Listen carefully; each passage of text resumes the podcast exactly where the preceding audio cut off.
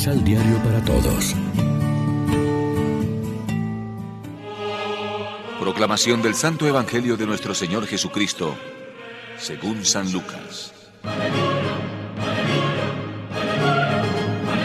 En el sexto mes, el ángel Gabriel fue enviado por Dios a una joven virgen que vivía en una ciudad de Galilea llamada Nazaret y que era prometida de José, de la familia de David.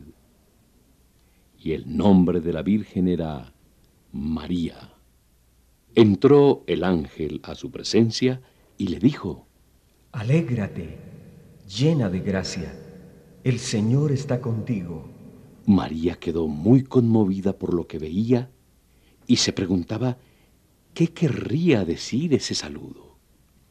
Pero el ángel le dijo, no temas, María, porque has encontrado el favor de Dios. Vas a quedar embarazada y darás a luz a un hijo, al que pondrás el nombre de Jesús. Será grande y con razón lo llamarán Hijo del Altísimo. Dios le dará el trono de David, su antepasado. Gobernará por siempre al pueblo de Jacob, y su reinado no terminará jamás. María entonces dijo al ángel, ¿Cómo podré ser madre si no tengo relación con ningún hombre? El ángel contestó, El Espíritu Santo descenderá sobre ti, y el poder del Altísimo te cubrirá con su sombra. Por eso tu Hijo será santo, y con razón lo llamarán Hijo de Dios. Ahí tienes a tu parienta Isabel. En su vejez ha quedado esperando un hijo, y la que no podía tener familia, se encuentra ya en el sexto mes del embarazo. Para Dios nada será imposible. Yo soy la servidora del Señor. Hágase en mí lo que has dicho. Después de estas palabras, el ángel se retiró. Lección Divina Amigos, ¿qué tal? Hoy es viernes 25 de marzo la iglesia se viste de blanco para celebrar la solemnidad de la anunciación del Señor y como siempre lo hacemos de la mano del pan de la palabra. El pasaje de la anunciación nos conduce del templo, espacio sagrado por excelencia, a la casa, es decir, a la intimidad del encuentro personal de Dios con su criatura. Nos conduce dentro de nosotros mismos al profundo de nuestro ser y de nuestra historia, allá donde Dios puede llegar y tocarnos. El anuncio del nacimiento de Juan el Bautista había abierto el seno estéril de Isabel, deshaciendo la absoluta impotencia del hombre y transformándola en capacidad de obrar junto con Dios. El anuncio del nacimiento de Jesús, por el contrario, llama a la puerta del seno fructífero de la llena de gracia y espera respuesta. Es Dios que espera nuestro sí para poder obrar todo.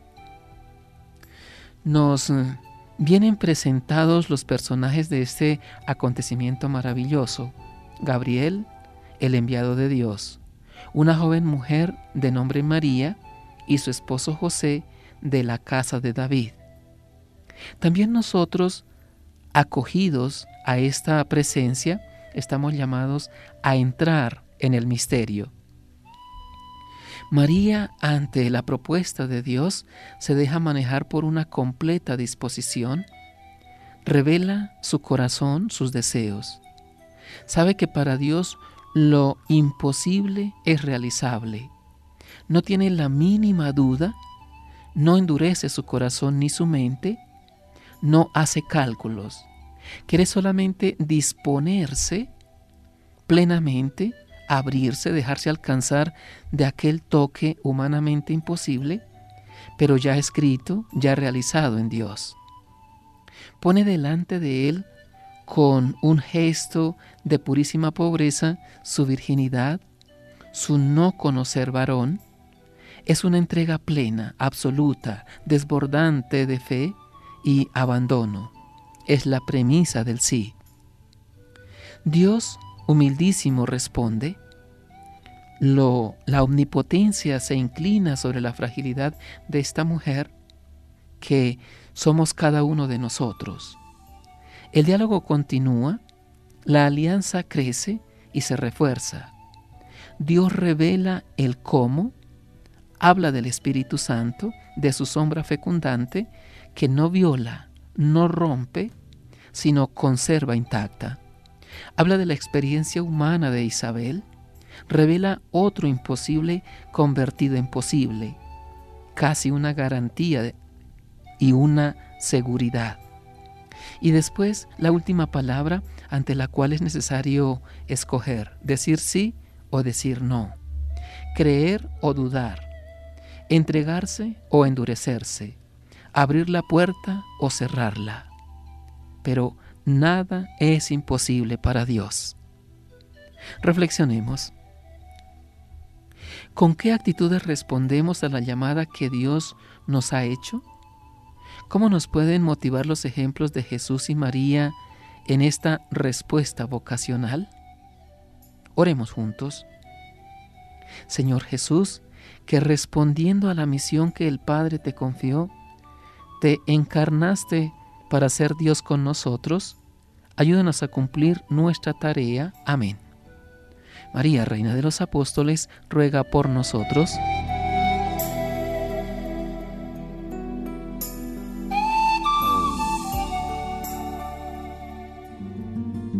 Complementa los ocho pasos de la Alexio Divina adquiriendo el emisal Pan de la Palabra en Librería San Pablo o distribuidores. Más información www.sanpablo.co Pan de la Palabra. Vive la reflexión.